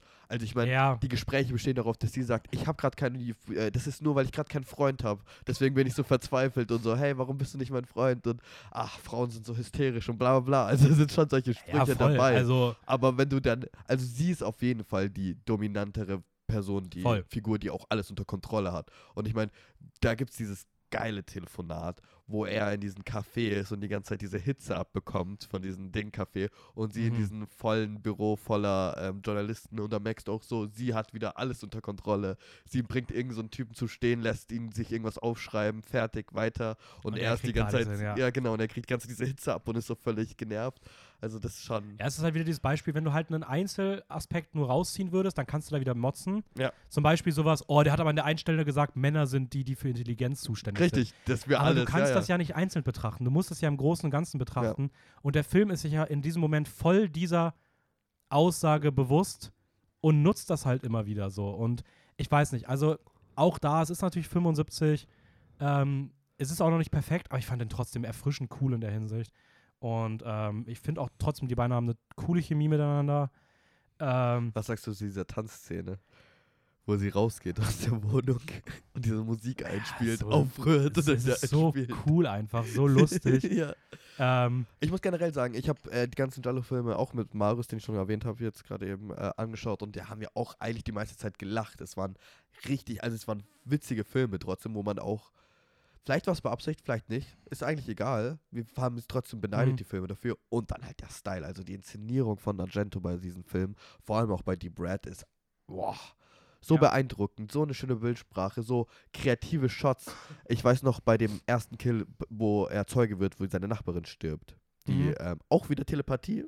Nein, genau. Auch wieder diese Könnte Kraft auch ein hat. Stephen King-Buch sein. Genau, die hat, da gibt es diesen einen coolen Shot, wo ihr, wo sie sich umschaut in ihrer Wohnung und die Kamera so ihre obere Hälfte des Gesichts in der Ecke platziert. Und es ist so neu irgendwie Ja, und so cool. Und auch die ganzen Close-Ups sind finde absolut Hammer. ich find auch die Szene, wenn sie das erste Mal ihn fotografiert und das Bild komplett schwarz wird und nur um rechts ein Kader entsteht. Ja, Ähm, was ein Kader. Ja, so ein, so Viereck halt, wo man dann nur kurz ihn sieht und der Rest des Bildes ist schwarz, weil es Ah, halt den ja. Fotofokus zeigt. Richtig. Oder auch später gibt es einmal diese Szene, wo du dann in so einem schwarzen Ding nur ein einzelnes Auge siehst. Ja. Mega geil. Oder das Close-Up von diesen ganzen Puppen, von den Ja, Kindern, also die. Der, die, die Optik ist hier absolut herausragend. Ja, und die Ähm, Sets, also auch. Sets sind auch großartig. Ich muss aber auch sagen, weil du sagtest, die Hints sind sehr offensichtlich. Ich habe den Film jetzt das erste Mal gesehen Ich hab's beim ersten Mal auch und es gibt ja, sag ich mal, so ein bisschen zwei Twists. Ja. Und den einen habe ich sehr kommen sehen. ja, Hatte klar. auch schon sehr Angst, dass sie damit in eine Richtung gehen, die ich ganz, ganz problematisch gefunden hätte. Das sage ich aber nach der Folge, weil das würde zu viel vorwegnehmen. Das können wir Okay. gleich mal persönlich reden. Macht er aber nicht. Und den zweiten habe ich, den letzten Twist habe ich nicht kommen sehen. Also ich. Ja, aber und ich finde das cool und ich habe trotzdem das Gefühl gehabt, hätte ich drauf geachtet, ich hätte es so krass mitbekommen müssen. richtig. Und ich fand so cool, dass die Hauptfigur gefühlt auch die ganze Zeit thematisiert hat. Das so, ist schon sehr oh cool. Mann, du hast. Und ich habe mir gedacht, so, ich dachte so kurz, okay, ich könnte zurückspulen und dann würde ich wahrscheinlich die Oh Gott Auflösung sei Dank sehen. hast du's nicht Aber das würde ich, gemacht. werde ich natürlich nicht machen. Aber im Kino, wenn dir dann so vor Augen geführt wird, so, hey, du hast gerade eigentlich alles gesehen, du Ja. hast es noch nicht wahrgenommen, das ist, das ist halt so gut. das ist halt auch echt, also das zu schaffen filmisch ist halt mega cool. Also er schafft, er zeigt ja, und das wollen wir nicht vor, eigentlich nicht vorwegnehmen, aber er zeigt ja eigentlich ziemlich viel am An- Anfang des Films. Ja. Und du verfolgst mit deinem, mit dieser Hauptcharakter, bist du die ganze Zeit am Zweifeln. Was habe ich da gesehen? Was habe ich falsch Mhm. aufgenommen? Was habe ich falsch wahrgenommen? Und, das ist so cool. Und da muss ich auch sagen, diese Gespräche halt mit sie- seinem Kumpel, seinen besoffenen Pianistenkumpel, wo er dann so kompletten poetischen Nonsens von sich gibt. Ja, aber, war- auch, aber auch toll gefilmt wieder mit dieser Statue. Ich wollte gerade sagen, es schaut mega cool aus, wie die Kamera dann auch rauszoomt und wo er die ganze Zeit ihn auffällt und sagt, was hast du gesagt? Und dann hast du diese zwei, also keine Ahnung, diese fast Western-Einstellung, diese Mhm. zwei Personen gegenüber. Ja, wie gesagt, Musik von Goblin schon erwähnt. Oh, Die, Goblin ist krass so ist. geil. Ähm, was ich noch sagen möchte ist, ich finde, wo der Film nochmal richtig zulegt, ist ab dem Moment, wenn es in das Haus geht. Ja. Weil ich finde, vorher ist vielleicht auch ein bisschen viel Exposition teilweise, Ja. aber diese ganzen Sachen in dem Haus, holy shit, ich habe wirklich gedacht die ganze Zeit, ja, okay, ist, ist ja eher so ein Thriller. Ist das Horror? Ich fand fast, das war der Horror, die horrorhaftesten Momente aus allen sechs Filmen, die wir hatten. Weil ich fand diese Szene im Haus, sie waren cool, sie sahen krass aus, sie waren geil inszeniert. Und dann läuft wieder dieser Techno. Aber trotzdem habe ich wirklich auch ordentlich Anspannung gespürt. Ja. Also, ich finde, es gab auch wirklich so zwei Jumpscares, die ich echt hart fand. Nämlich Ja. zum einen, jedes Mal, wenn diese Stimme kam, weil ich die Stimme einfach krass gruselig fand. oder? Ja, ja, Ähm, ich krieg auch noch wieder Gänsehaut. Aber diese eine Szene mit dieser Mechatronic-Puppe, Ja, oh, die kommt- stimmt. die oh voll Gott. aus dem Nichts kommt, ich fand die übelst gruselig. ja, stimmt. Und äh, Grüße an Saw, ich würde mal behaupten, hier wurde sich inspiriert. Ähm, ah ja, stimmt eigentlich. aber äh, den fand ich richtig gut. Also, Ja, das, das, den, oh ja, richtig, den habe ich fast vergessen. Ne? Also, keine Ahnung, es, also ich muss noch sagen, eine ein bisschen Nonsens-Szene war natürlich die mit dem heißen Wasserdampf. die ist Ja, halt schon ein bisschen, aber das hat mich jetzt auch nicht gestört. Ähm, das geht doch so schnell. generell, ich finde es halt einfach cool, dass du so einen Horrorfilm machst und bei jeder Kill-Szene hast du halt diese absolut coole Techno-Funky-Musik und das ist immer, oh, Voll, ist voll. voll Party, wenn da jemand stirbt. Da, da muss ich sagen, irgendein Regisseur, ich habe das Zitat gelesen, hat über Hitchcock gesagt, ähm, er filmt Szenen von Morden wie äh, andere Filme über Liebe. Also Mhm. mit, er filmt einfach Szenen von Mord mit viel Liebe. Mhm. Und das merkt man in Dar bei Ar- Argento auch. Also der hat schon, der hat schon Leidenschaft, diese, diese Mordszenen so zu inszenieren. Und das merkt man, weil die sind einfach sehr kreativ und Ja. machen Spaß, ironischerweise. Ja, also das war die Brad. Bei mir in den oberen dreien auf jeden Fall. Bei mir auch. Okay, dann möchte ich gerne, dass wir als nächstes über The Fly reden. 1986, David Cronenberg. Ich muss, ah, da, ich wollte noch ganz kurz, ähm, können wir gern machen. Ich finde aber generell, das werde ich dann auch noch erwähnen, in diesen, wir haben, ich glaube, die Hälfte der Filme haben alle ein ziemlich abruptes Ende. was ich eigentlich sehr nice finde. Ich finde, die Brad Voll. hat ein sehr abruptes Ende, wo es sagt, okay, das war unsere Ja. Story, das ist jetzt erledigt, äh, diese Killer-Story. Und das war's dann auch. Fertig. Ja. Und ich finde, ich, wenn ich mich nicht täusche, ist das bei der Fliege jetzt auch so. ich finde, das war auch bei Carrie schon der Fall. Auch das geht am Ende so zack, zack, fertig ja, ab, aber, durch. Die, aber die haben. aber die haben trotzdem einen nicht so krass wie das. Ja, ja. Die haben doch einen Epilog. Ich finde, es kommt noch ein Film, der hat auch gar keinen Epilog, was ich auch sehr mochte. Bin ich mal gespannt. Okay, ähm, die Fliege. Die Fliege geht es um einen äh, Wissenschaftler, ein sehr, äh, nicht introvertierter Wissenschaftler, gar nicht mal das, sondern ein sehr für sich, für sich, ist die ganze Zeit nur Mhm. Am Arbeiten in seinem Labor. Seth Brundle. Seth Brundle. Einfach ein Benannt geiler nach einem ähm, Rennsportfahrer. Echt? Ja, ja, Ah, Martin Brundle. Der David Cronenberg ist großer Motorsportfan. Genau, es geht um diesen Wissenschaftler Seth Brundle. Und äh, er hat, er hat äh, die, eine Teleportationsmaschine erfunden. Ne? Und äh, begeistert damit auch eine Frau, eine Journalistin, die seinen Prozess Zweite verfolgt. Journalistenromanze. Ja, genau, stimmt. Eine zweite Journalistenromanze, die so ein bisschen ihren, seinen Prozess verfolgen soll, weil er hat es noch nicht geschafft, Lebewesen zu teleportieren. Dann kommt aber der Durchbruch und er sagt, Mann, ich soll es doch an mir selber ausprobieren. Mhm. Nur leider ist er nicht allein in seiner Kabine, sondern eine Fliege fliegt mit hinein.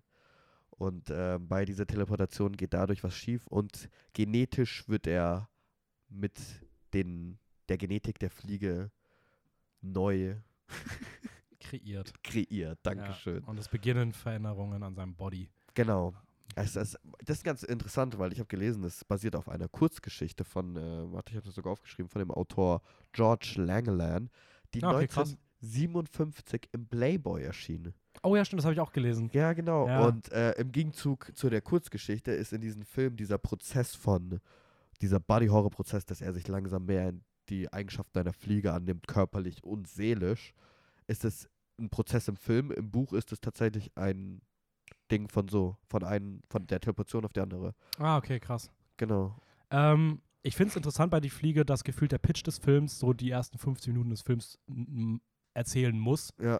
Was ich irgendwie ein bisschen schwierig finde, weil ich finde immer schade, da zu viel zu verraten. Ja. Weil es gefühlt wie ein Twist ist, aber es ist gleichzeitig auch der Aufhänger der, des Films, weil. Richtig. Ich finde es auch schwierig, aber es kommt schon relativ spät. Aber ich finde trotzdem ist dieser Film irgendwie sehr spannend, einfach wegen Jeff Goldblum. Ich finde, der spielt das so cool. Und diesen Wissenschaftler, also ich glaube, es dauert sogar länger, bis das passiert. Aber dieser Wissenschaftler ist so exzentrisch und Jeff Goldblum ist halt so Ja, exzentrisch, voll. dass das einfach perfekt gecastet ist. Ich habe auch herausgefunden, der Produzent Mel Brooks wollte eigentlich Pierce Brosnan für die Rolle. Das wäre natürlich ein bisschen fatal, meiner Meinung nach. Aber keine Ahnung, also diese exzentrische Rolle steht diesen exzentrischen Jeff Goldblum einfach sehr. Und da Ja, macht, voll. Also ich muss auch sagen, ich mag das Casting extrem gerne. das hat Spaß gemacht, ihn einfach über so wissenschaftlichen Scheiß äh, reden zu hören, den du selber nicht verstehst, aber es ist irgendwie, ja. macht es einfach cool. Ähm, ja, voll. Also ich muss auch sagen, ich finde, das ist, also es ist generell ein sehr kleiner Film, so vom Cast und von der, vom, vom Setting her auch. Also Richtig, richtig kleiner Cast. Mir ist das, und das ist sehr interessant, ich habe mir heute jetzt noch ein bisschen informiert über diesen Film, so ein paar Fun Facts rauszulesen. Mir ist während dem Schauen gar nicht aufgefallen, dass dieser Cast aus drei Leuten besteht eigentlich. voll. Also es gibt natürlich, ich glaube, du siehst nochmal irgendwie so eine ganz kleine Statistik. Also es gibt noch die eine dann noch, ähm, die Eier in der Bar. ah ja, Ne? richtig, richtig. Aber trotzdem, eigentlich sind es diese drei Leute. ja, und das und ist was ich verrückt. cool finde, ist, ähm, auch hier wieder, ich finde, ähm, Jean Davis spielt die Journalistin ganz cool, eigentlich auch ziemlich cool. Ja, Mag ich, finde ich, ist eine coole Figur. auch sehr süß. Aber was ich besonders gut fand und auch da wieder ich gemerkt habe, dass ich so komplex, ich, ich mag es, wenn solche Themen komplexer jetzt erzählt werden, ist die Fisu äh, Figur von John Getz. Der spielt diesen sexistischen, manipulierenden Chef, aber er, und ich finde, was halt die Fliege großartig macht, ist, wenn man es nur auf diese Figur bezieht, was auch nichts mit der Haupthandlung unbedingt zu tun Ja. hat, aber sie nehmen diese sehr problematische Figur Und geben der Menschlichkeit. und geben der trotzdem aber auch noch so einen menschlichen Twist hinten Ja. raus und was Normales und es ist nicht, es ändert nichts daran, dass man trotzdem weiß, was das für ein, Ja. was, was er für schlechte Charaktereigenschaften hat aber er ist ein Mensch. und er heroisiert ihn auch nicht als was Gutes, Nee. aber er stellt ihn einfach viel komplexer dar und ich finde, das Und sieht man heutzutage sehr selten noch. Richtig, man, er ist einfach kein einseitiger, es gibt keine einseitigen Menschen ne, unter uns in der echten Welt, würde ich mal jetzt einfach so Hot Take in den Raum stellen. Ja, Und da gibst du, das ist ja auch das Schöne an Filmen, wenn du merkst, im Drehbuch wurden diesen Charakteren einfach mehrere Seiten und Aspekte gegeben. Dass es auch wirklich authentische, komplexe Figuren sind.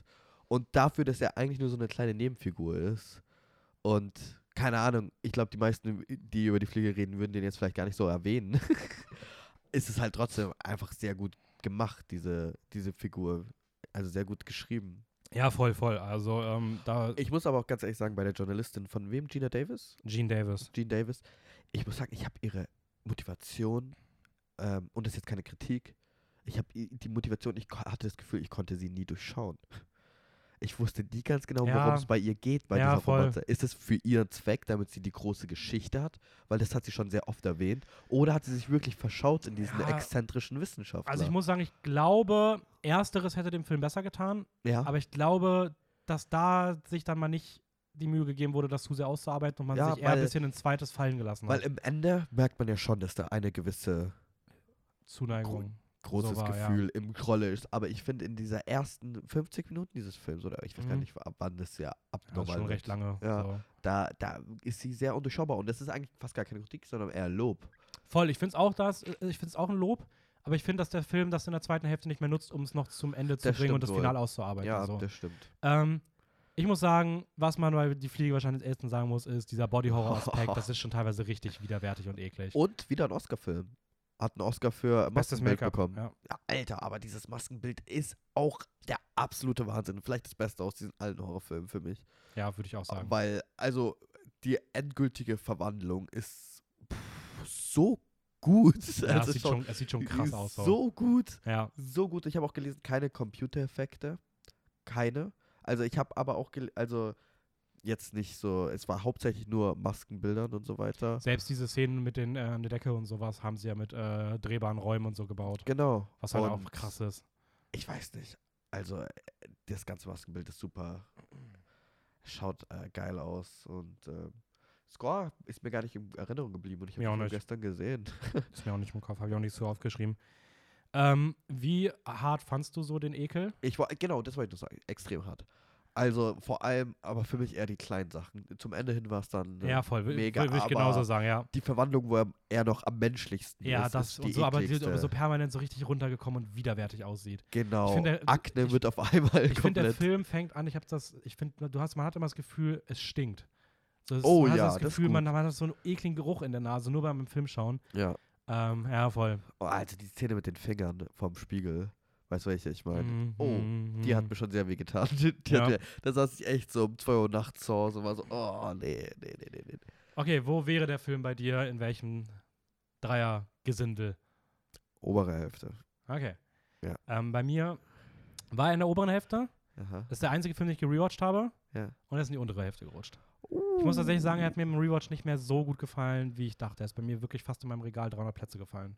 Wow. Also okay. ich, und ich kann auch genau sagen, warum. Ich finde den Body-Horror-Aspekt weiterhin sehr, sehr stark. aber, Ich habe aber gemerkt, dass ich die Geschichte per se nicht sonderlich besonders finde. okay. Ich finde, das ist dann teilweise schon ein bisschen mau, auch gerade in der ersten Hälfte passiert gefühlt nichts. Es ist eine sehr, sehr lange Exposition. Ähm, ich finde, gewisse Sachen sind mir nicht genug ausgearbeitet und es, es ist dann schon so, dass dieser Body-Horror-Aspekt sehr stark raussticht. Ja. Und es ist nichts, was ich im Rewatch, was mich noch so mitreißt. So. Warte mal. Warte mal, warte mal, warte mal. Warte mal. Ich bin mal dann gespannt, welcher der dritte Film ist in deiner oberen Reihe. So, kommen wir.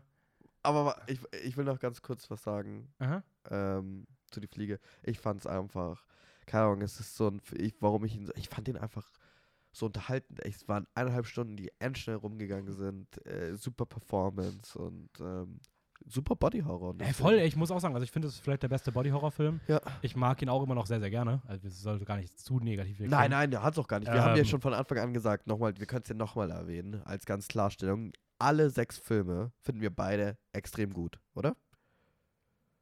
Kommen wir zum nächsten.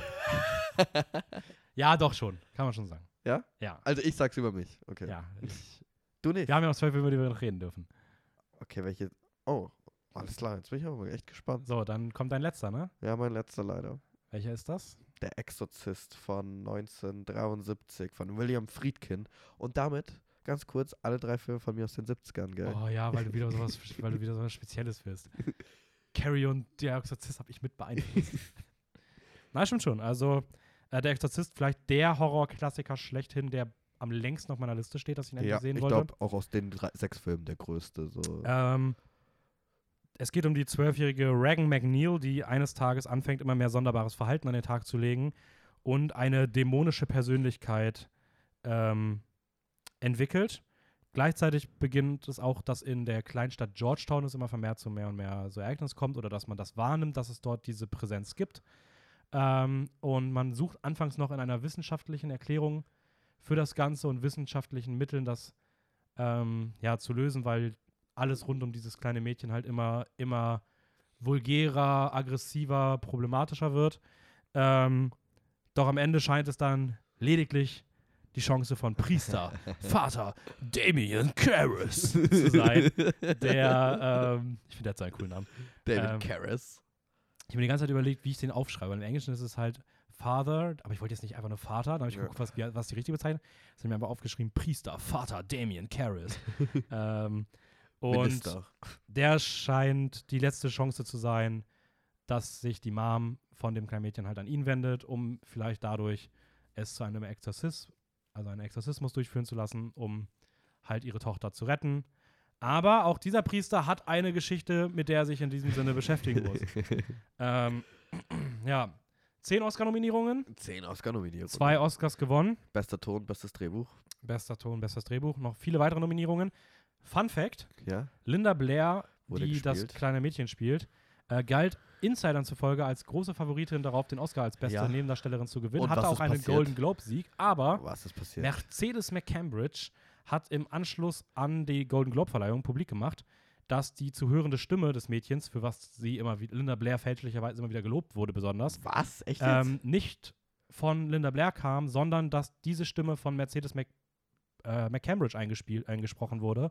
Und? Und auch ähm, da im Zuge dessen, dieser Äußerung wurde dann auch noch mehr bekannt, dass halt Eileen Dietz ähm, das junge Mädchen dubelte. Das war aber schon zu Beginn des Films bekannt, das stand auch in den Credits drin, während Mercedes McCambridge Echt? in den Credits verschwiegen wurde. Ich habe gelesen, dass Friedkin beides verheimlicht hat aus Marketinggründen. Ne? Ah, okay, das kann. Also ich weiß, dass eins von beiden nur nicht in den Credits drin stand. Okay. Vielleicht war das andere Aber als ganz was. ehrlich, also, wer dachte denn bitte, dass das die Stimme von Linda Blair ist? Ja, keine I'm sorry, aber. Aber ja, äh, zumindest hat sie dann am Ende wahrscheinlich deswegen den Oscar nicht bekommen. ja, ich meine, ist ja auch okay. also. ja, ich meine, als sie noch nicht besessen war, war sie auch nicht so gut.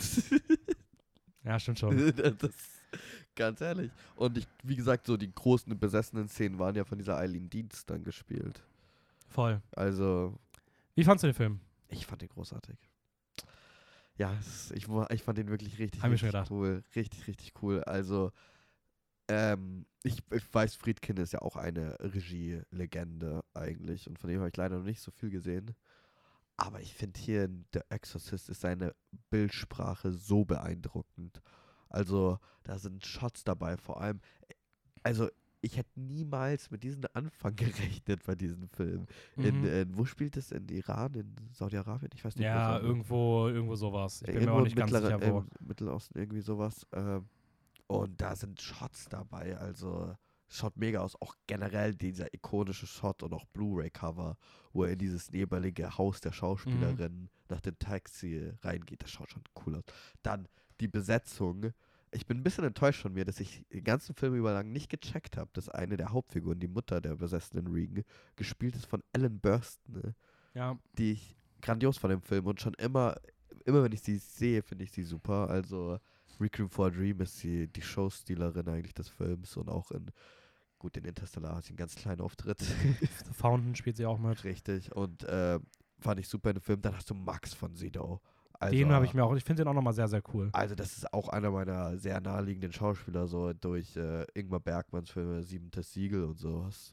Der ist super und den dann äh, diesen, der hat halt auch einfach ein Auftreten, Mhm. der Typ. Diese, der schaut aus, als ob er 2,30 Meter groß wäre und keine Ahnung, so einen langen Kopf, er schaut krass aus. Ja, ich muss sagen, ich fand Jason Anthony Miller ist ein bisschen untergegangen zwischen den anderen. Der war Damon Karras, Ja. finde ich auch Er hat zwar auch eine Nominierung bekommen für den besten Nebendarsteller, krass. Aber hätte ich nicht gedacht. Und ich finde auch, wie Ja. gesagt, für mich ist er auch eher ein bisschen untergegangen. Ja, ich musste sogar Fall. einfach mal nachgucken, wie der überhaupt nochmal aussah. Genau, also ich fand auch auf jeden Fall Alan Burstyn und Max von Sydow, auch wenn er ganz kurz in diesem Film ist, super. Dann hast du noch Lee J. Cobb als, äh, als Cop. Lee J. Cobb spielt in Drive Angry Man mit. Auch einer meiner Favoritenfilme. Ja, das habe ich mir tatsächlich gerade kein Gesicht vor Augen. Der ist auch super und ähm, ja, keine Ahnung. Also was mir, ich finde einmal die Inszenierung super. Da sind auch Kamerafahrten, die so Ja. geil sind. Also einfach nur das Framing ändern. Du b- startest mit nen- einer, äh, du hast eine Szene, wo Ellen Burstyn, die Schauspielerin, also als Muttercharakter reinkommt in die Küche und du hast die Kamera so auf Hüftenhöhe, so fünf Meter entfernt von ihr und Mhm. während sie so näher rankommt, geht die Kamera so hoch und geht an ihren Gesicht ran. Dieses ganze, es hat so eine ganz andere Stimmung durch die Bewegung des Kameras so nach oben und das ganze Framing auf einmal diesen Close-up auf ihren Gesicht und dann wird, geht das Licht aus und du hast auf einmal nur noch leicht beleuchtet dieses Gesicht von ihr ganz fett in der Kamera. Ich weiß nicht, das ist super inszeniert. Und äh, ich finde auch, ich bin ein großer Fan vom Ende, also von der Auflösung. Ich fand's super, vor allem mit dieser religiös Thematik, wie es, wie es dann zu einem Ende kommt, dieser Exorzismus, bin ich schon ein großer Fan von. Vor allem, weil es halt diesen äh, großen religiösen Hintergrund hat. Ja, also was ich auch gelesen habe, ist, dass das einer der wenigen Filme, Horrorfilme ist, die es wirklich geschafft haben, dass sie auch jahrelang in der Religionsgemeinde selbst immer wieder diskutiert wurden, was Ja. da so verhandelt wird. Das ist schon krass so, das Ja. muss man erstmal schaffen. Ähm, ich muss auch sagen, ich finde, der ist auch wirklich als Horrorfilm, funktioniert er noch. Ja. Weil der ist schon teilweise richtig, also ich weiß nicht, ob es richtig Horror ist, aber es ist auf jeden Fall auch dieses, ich finde es auch wieder eher so Terror. Es ist teilweise schon sehr, sehr schwer auszuhalten, diese krass vulgäre Sprache. Ja. Ich meine, das ist äh, hier 1973 und selbst ich habe mir jetzt noch gedacht, wenn dieses, was diese das kleine Mädchen da teilweise für, für, für Sa Sa wirklich diese krasse Sachen sagt. Ähm, das muss 70, in den 70ern muss das echt komplett schockend Ja, gewesen sein. ich habe ich hab auch gelesen, in Wien äh, sind irgendwie, waren das mehr ein Notarzt-Einsatzkommando als ein Kinosaal, weil da die Hälfte der Zuschauer, 20 Männer und Frauen, einfach Obdach, äh, ohnmächtig geworden sind bei dem Film. Ja, das verstehe ich schon irgendwo. Ja. Also ich verstehe es. Ich kann den auch aus diesem Schockgedanken heraus auf jeden Fall absolut krass. Ich finde auch, der funktioniert auch in den Aspekten noch. ich finde den auch visuell echt krass so. Also auch diese ganzen ähm, Szenen in dem Bett und so mit den, äh, was da teilweise, also wie die das gemacht haben mit dem Make-up und so, komplett crazy. Ja. Ich fand die Religionsthematik, äh, es, es war mir hier wieder einfach zu viel. Es ist aber eine super persönliche Präferenz. Ja, Ähm, es ist, ich weiß nicht. Ich habe auch das Gefühl, ja, es, es ist schon irgendwie sogar auch ein pro-religiöser Film. Ja. Ähm, und das ist, es ist einfach nichts, was mein Interesse ist. So. weißt du, was das Ding ist? Ich bin ja auch, ich bin nicht anti-Religion, ne? Ja, vielleicht bin ich's. Aber ich habe damit gar kein Problem, dass dieser Film so pro-religiös ist, weil ich ihn irgendwie einfach für was ganz anderes so beneiden kann. Weißt du, was ich meine? Nee, voll. Also, ähm, ich kann das verstehen. Mhm. Ich habe das ja bei anderen Filmen auch. Es ist bei mir irgendwie immer unterschiedlich, ob das dann trotzdem klappt oder nicht. Aber hier habe ich irgendwie den Zugang nicht richtig gefunden. Ja. Ich muss aber auch sagen, ich habe mich tatsächlich ein bisschen schwer getan mit der Art, wie die Geschichte inszeniert ist.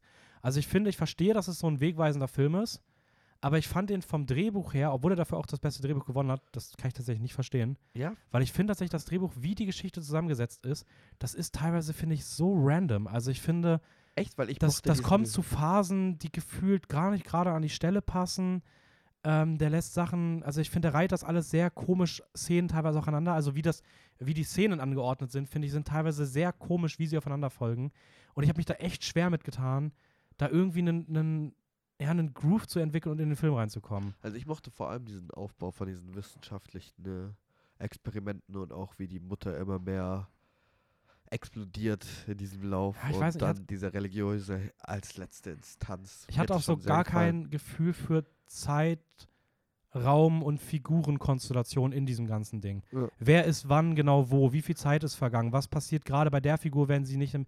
Es ist einfach irgendwie, ich weiß nicht, ich habe das, ich habe das, ich, ich, ich fand das einfach irgendwie teilweise echt schwierig inszeniert. So. Ja. Es- Ich weiß nicht, also ich habe mich da echt ein bisschen schwer mitgetan. Okay, So, ähm, ich muss auch sagen, dass es vielleicht der Film ist, den ich zu früh geguckt habe, weil ich da noch am härtesten mitgenommen war von Corona und ich das Gefühl hatte, dass ich mich schon noch ein bisschen durchquälen musste. Okay. Ähm, vielleicht ist, würde, würde der in einem Rewatch bei mir dann nochmal besser funktionieren. Aber ich muss auch, und das sei jetzt schon mal, es ist für mich tatsächlich auch mit ein bisschen Abstand der schwächste Film von den sechs. Oh, Also ich habe mich da schon, also ich fand ihn auf jeden Fall besser als äh, From Dust to Dawn auf jeden Fall, aber da hatte ich mehr Spaß. Ähm, er wäre bei meiner persönlichen Präferenz auf jeden Fall der hinterste von allen. Ist auch, ich habe ihm im Herzen hätte ich ihm auch eher dreieinhalb nur gegeben. Aber weil ich schon wertschätzen kann, wie krass gut das ist und wie heftig wegweisend das ist und ich auch weiß, dass ich vielleicht an dem Tag nicht die besten Voraussetzungen hatte, bin ich bei dem dann doch bei, bei einer 4. Das hätte ich jetzt echt nicht erwartet. Also schon ich muss ganz ehrlich sagen, nachdem ich habe gestern Der Exorzist und danach die Fliege gesehen und für mich waren sie direkt nach dem Schauen die oberen. Ja.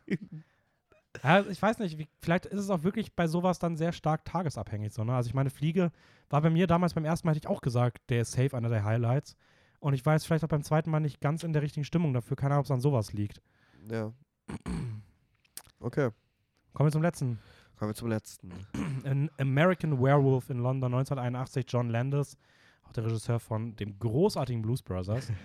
ähm, und du darfst Sagen, zusammenfassen, um was es geht. Okay, es geht um äh, zwei amerikanische Freunde, deren Namen ich vergessen habe. David, und Jack. David und Jack. Jack, langweilig. Ähm, Jack Wolfskin. Oh. So, gibt's da einen Zusammenhang? David und Jack, die sich äh, drei Monate freigenommen haben, um Europa zu durchreisen. Und erst ist Davids Wunsch dran, und zwar Nordengland zu erforschen. Und äh, in Nordengland äh, werden sie von einem Werwolf angegriffen. Wie, wie viel soll ich da jetzt vorwegnehmen? Ja, ich finde, das kann man schon sagen. Okay, werden sie von Werwolf Der Film heißt angegriffen. An American Werewolf in London. Okay. Du hast bei die Fliege gesagt, was nach fünf Minuten ja, passiert. okay, okay, fair. Also, sie werden im Nordengland in einem Wald von einem Werwolf attackiert, wo keiner der Locals zustimmen will, dass er existiert. Und bei diesem Angriff stirbt sein Freund Jack und er überlebt, aber mit einem Preis. Und zwar verwandelt er sich beim nächsten Vollmond in einen Ja. Werwolf. Und er ist drei Wochen, glaube ich, ähm, bewusstlos und somit, wenn er wieder wach wird, ja, sind, glaube ich, noch fünf, sechs Tage oder so bis zum Genau. nächsten Vollmond. Und er begeht eine, er Romanze. beginnt eine romantische Beziehung mit der äh, Kranken, mit seiner Keine Krankenschwester. Journalistin. Ja, diesmal nicht. Nee. Ähm, ja, Großer Fan. Ich bin großer Fan. Also allein wenn man sich jetzt eigentlich nur diese die ähm, Story runterbricht auf Mhm. den Konflikt, ist es schon so absurd. Also ich weiß nicht, wie viel wir preisgeben wollen. Aber ich wollen wir den kann ich den erwähnen? Ich weiß es nicht. den war's. Ja, diesen Hauptkonflikt. Worum geht's denn eigentlich? Ich meine, er sieht jemanden ja immer wieder. Ja, äh, Schwierig, oder? er kriegt auf jeden Fall so ein bisschen Halluzinationen über gewisse Figuren. ja. So. Ja, ja, aber generell so, was er ihn so beauftragt. Ich finde es so absurd und witzig und süß und gruselig zugleich irgendwie. Mhm. Ja. Ja, nee, würde ich mal noch nicht spoilern. Okay, weil Ja. es ist schon, ist schon sehr originell. Also es ist Ja, schon sehr voll. kreativ. Deswegen, ja, hast recht. Schaut euch ihn an, dann wisst ihr bestimmt, was ich meine. Aber wa wa was dieser Zwiespalt ist in, äh, in der Figur von. Ja, aber ich ähm, finde auch, es gibt dem. Film irgendwie nochmal so eine Komponente dazu. Ja, auf jeden Also Fall. die ich auch echt cool finde, so die ich auch gar nicht erwartet hatte Ja. und die ich richtig nice fand. Und ähm, an der Stelle auch mal das Make-up. Holy shit, das sieht. Oder? Also die Effekte und diese Verwundungen und sowas teilweise. Ich wollte auch gerade sagen, also das, was am meisten uns im Kopf bleibt, ist wahrscheinlich ähm, die, eine Person auf. Ja, boah, sieht das krass sehen. aus. Das Also sah richtig krass aus. ich finde aber auch da tatsächlich umso weniger, also auch wieder umso weniger, umso beeindruckender fand ich es. Ja. Also es gab hinten raus, dann war das alles auch nochmal eine viel, viel fortgeschrittener schon. Ja. Da sah es auch noch cool aus so, aber ich fand gerade nur diese Basic-Sachen fand ich richtig. Ich muss aber auch sagen, für mich so die beste Transformation, die ich bis jetzt gesehen habe in, in einem Film. Von ein Mensch zu einem Werwolf. Ja, voll, würde ich auch sagen. so cool ist. Ja. Also nicht cool, generell, keine Ahnung. Es kommt so aus nichts.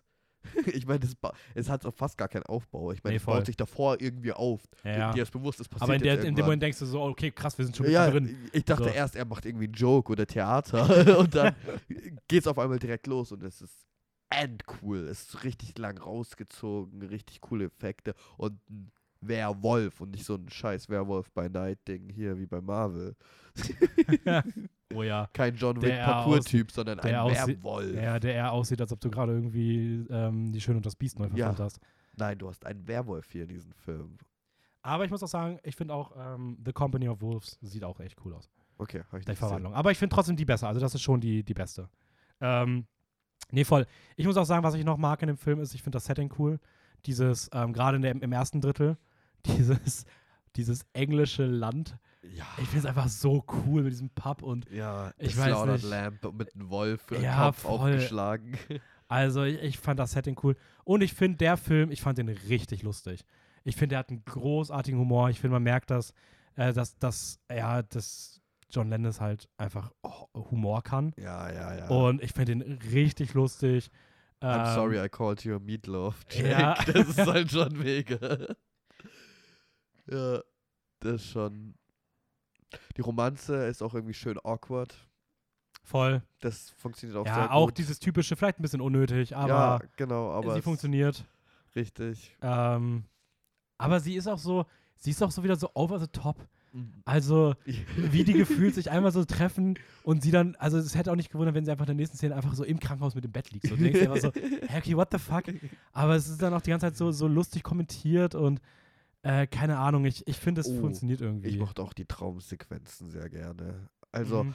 da muss ich generell sagen, die Inszena- Inszenierung hier und in jedem von diesen sechs Filmen ist einfach großartig. Und da gibt es so schöne, so diese Boden-Sweeping-Shots, wo die Kamera so über diesen Boden im Wald läuft. Ja, Da muss ich das ja auch nicht bei Deep Red erwähnen, fand ich auch sehr schön, diese Boden-Sweeping-Shots. Die, die haben einfach so eine schöne Dynamik und so ein bisschen eine Spur Exciting und Ener Energy. ja. Nee, voll, also finde ich, finde ich auch. Also ähm, passen auch wieder gut rein, weil sie dem Film auch wieder ein bisschen mehr Tempo immer wieder nötigen Ja, Passagen genau. geben. So. Ja, Und sie auch dann auch da, ich finde, da kommt dann auch schon gut so ein bisschen Horror-Vibes rüber. So. Also auf jeden Fall. man hat da schon das Gefühl, so, okay, es geht auch ein bisschen was. Es ist jetzt nicht nur hier alles äh, lustig und so weiter. Ähm, Oh, ich mochte auch die Cops. Vor allem, Ja. dass so dieser Stereotyp Dusselkopf eigentlich der Intelligente von den zwei waren. War irgendwie echt oh, Oh cool. ja, die waren das auch war echt so- kreativ. aber die waren trotzdem auch so lustig. die waren lustig, aber ich finde es so cool, du hast diesen, allein von wie, wie er, äh, was er für Klamotten dann hatte, also allein vom Kostüm und von Make-up, vom Schnurrbart und so von Ding, Mhm. war es eigentlich dieser Stereotyp Dusselkopf in diesen Partner. Du hast den alten Weisen und den jungen Dussel. äh, und wenn du aber auf seinen Inhalt, was er gesagt hat, hat er eigentlich immer recht gehabt. Ja, so. voll. Dann Ja, hat, ja. so vom Inhalt her war er eigentlich der Clevere und hat immer so gesagt, ja, aber sollten wir nicht vielleicht nochmal drüber nachdenken. ne? Aber so. hat, es gab auch ein paar Szenen, wo er, also es gab ein paar Dialoge, wo er so zweimal Bullshit geredet hat. ja, Und da wurde ihm zugehört und beim dritten Mal das Richtige gesagt, da wurde ihm nicht mehr zugehört. Und das war, ah, ist einfach großartig. Es ist so ein Ja. Gespür dafür, äh, Dialoge zu schreiben. Ähm, hat auch eine Oscar-Nominierung bekommen. Er hat sogar einen? Oscar gewonnen. Bestes Make-up ebenfalls. oh, Das scheint in den Horrorfilmen beliebt gewesen zu sein. Ähm, und ein Fun Fact: ähm, Der gesamte Film war eine Inspiration für das 13-minütige Musikvideo zu Thriller von Michael Jackson, bei dem auch John Landis äh, Regie geführt hat. Ach, Ja, das ist ja echt cool. das finde ich auch äh, finde ich sehr cool und ich finde, man, man erkennt es auch. Ja. Also, ähm, ja, also ich muss sagen, ich mag den sehr, sehr gerne. Ja, und abruptes Ende. Ich finde das Ende auch wieder super. Ja, sein ist Also ich großartig. muss, ich, diese Filme, die bei, ich weiß nicht, wer hat denn jetzt so dieses abrupte Ende? Eigentlich Deep Red, auf jeden Fall. American Werewolf von London. Und mit abruptem Ende meinen wir, oder ich vor allem, das ist halt so, du hast diese Hauptstory, ist worum es geht. und Und es gibt keinen Epilog. Es Ja. wird nicht darüber erzählt, was mit den restlichen Figuren passiert, was die gerade denken, was die gerade machen. Es ist vorbei, fertig aus. Ich finde, Fliege ist auch recht schnell vorbei. Gell? Ich glaube Ja. auch, die Fliege endet mit dem, ja, doch, die Fliege endet mit Dem Ende der eine- Haupthandlung. Ja, Ja, ja, der, der, der Ja. Haupthandlung. nee, stimmt schon. Also, Und ich Ja. mag das, das passt zu diesem Film auch sehr gut. so. Jetzt sind wir am Ende, jetzt kannst du abschließen, jetzt können wir zu unserem Ranking kommen. Boah. Ich muss das irgendwie komplett nochmal über den Haufen werfen, wahrscheinlich. Also ich kann mal bei, bei mir sagen, ich kann mal bei mir sagen, bei mir wäre auf Platz 6 Der Exorcist. Ja. Auf Platz 5 From Dusk Till Dawn. Ja. Und auf Platz 4 Die Fliege. Ja. Das wären für mich die unteren drei. Auf Platz 3 wäre für mich An American Werewolf in London. Ja. Auf Platz 2 Carrie. Und auf Platz 1 äh, der einzige, dem ich auch viereinhalb Sterne gegeben habe, Die Bread. Okay. Das wäre so bei mir die Reihenfolge. Hat sich auch tatsächlich nicht in unserem Gespräch mal verändert. Okay. ich habe also- das Gefühl, dass ich dann doch wieder noch ein bisschen auch äh, manche Filme vielleicht, vielleicht noch mal ein bisschen mehr wertschätzen kann oder ein bisschen mehr einordnen konnte. Dafür war es schon gut, aber ich glaube trotzdem, dass das ähm, Also ich sag's dir ganz ehrlich, bei mir sind zwei Filme hochgerutscht und einer runter durchs Gespräch. okay. Bei mir ist American Werewolf in London und Carrie hochgerutscht und From Dusk Till Dawn ist runtergerutscht. Und zwar, das Ding ist bei From Dusk Till Dawn, ich habe auch mega Spaß mit diesem Film gehabt und auch Mhm. werde den immer wieder, wenn ich den schaue, haben. Aber es ist auch offensichtlich der Film gewesen, über den wir am wenigsten was zu sagen hatten. Ja, voll. Also Da gibt's auch nicht viel. Der ist cool, der ist badass, der hat coole campy Effekte und so weiter, aber ja, ja. Der, die letzte Hälfte ist halt mehr so dieses Braindead-artige Geschlachte und ja. ja. Stimmt schon. Oh, die Musik ist noch cool. Also diese spanische. Ey, voll, aber das ist auch wieder, das ist auch bei Tarantino auch immer das. Das ist Ja, einfach, das können die. Ja, so, das also das schon. muss halt auch cool sein. Ja, okay. So, Aber dann, oh, es fällt mir wirklich schwer, eine Eins und einen letzten Platz zu finden. Ich würde jetzt ganz, ganz sporadisch. Okay. Ich, ich mach's jetzt einfach. Okay. bin mal gespannt. Oh, nee, ich kann's nicht. Doch, du machst es jetzt einfach aus dem Bauch heraus. Aus dem Bauch heraus. Und einen Anfang. Sechs. sechs. From Dust Till Dawn. Okay, fünf. Carrie. Okay, haben wir schon gedacht. Vier. Äh, American Werewolf in London. Drei. Die Fliege. Okay. Haben wir auch gedacht. Jetzt bin ich gespannt. Ich kann es nicht einschätzen. Ich bin, bin mal gespannt, was bei dir auf 2 und auf 1 ist. Also ich. Ich glaube mittlerweile, dass wahrscheinlich sogar Exorcist bei dir auf 1 ist. Ja. Ja. und die Bread of 2. Aber es ist, es ist wirklich, es fällt mir wirklich schwierig, weil für mich sind, für mich ist es jetzt nach dieser Folge und es hört sich so, oh, so, also ich mag mich selber dafür nicht, dass ich keine Entscheidung treffen kann, aber für mich ist auf Platz 1 eigentlich die Fliege, Exorcist, American Werewolf in London, Deep Bread und Carrie und auf Platz 2 From Dust Till Dawn.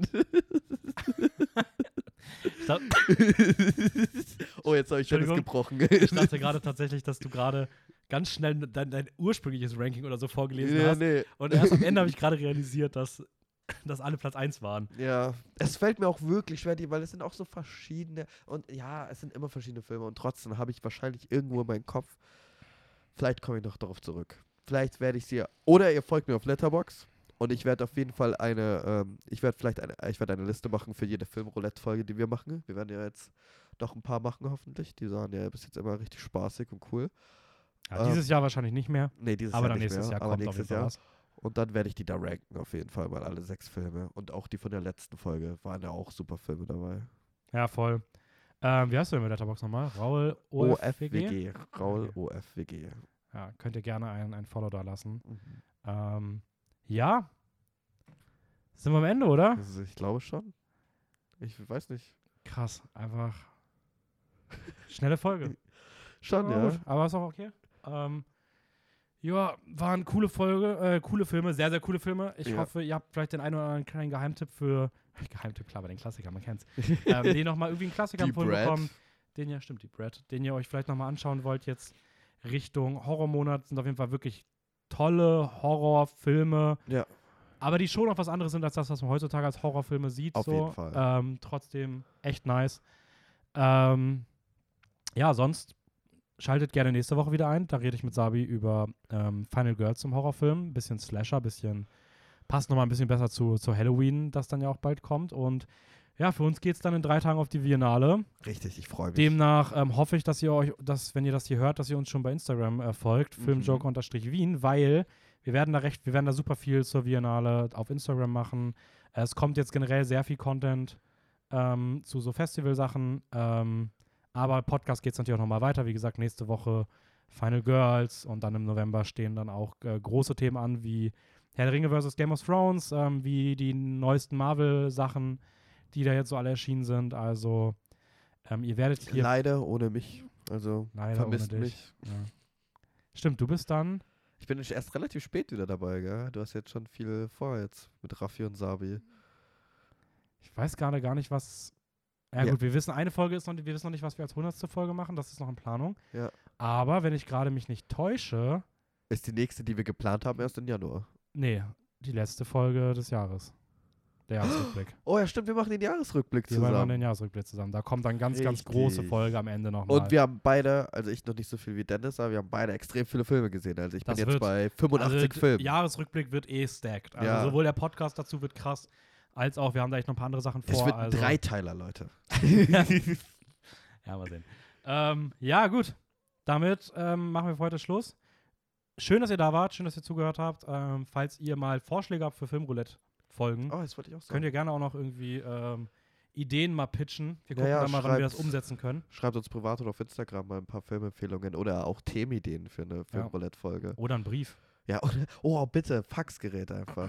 Ja, Faxnummer habe ich dann die 3167 ja, 5321 987 034. Das wäre crazy, Zwei. wenn du wirklich ein Fax hättest, das wirklich deine Nummer wäre. Ähm, aber auch sonst, wenn ihr irgendwie was habt, ähm, irgendwie andere Themenideen oder sowas, muss ja nicht nur Filmroulette sein. Aber ja, damit ähm, verabschiede ich mich. Habt ein schönes Wochenende. Letzten Worte hat wie immer Raul. Mir hat diese Folge sehr Spaß gemacht. Deswegen, vielleicht schreibt mal auf Instagram oder so ein paar Horrorfilm-Klassiker, über die, die jetzt nicht in dieser Folge dabei waren. Wir haben ja am Anfang auch schon ein paar erwähnt. Ähm, danke fürs Zuhören und bis zum nächsten Mal. Ciao. Ciao, ciao.